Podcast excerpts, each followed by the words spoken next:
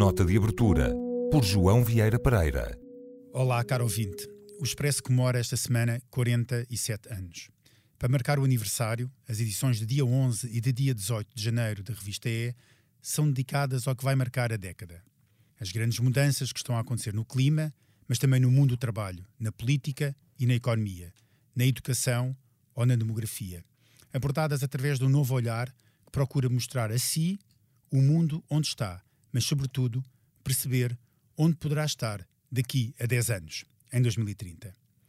Para isso, temos alguns convidados especiais, além da presença sempre habitual dos colaboradores da revista.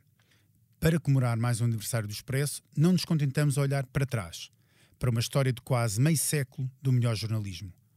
A resiliência dos mídia, cada vez mais, prova-se na forma como encaram de frente a revolução a que temos assistido nos últimos anos.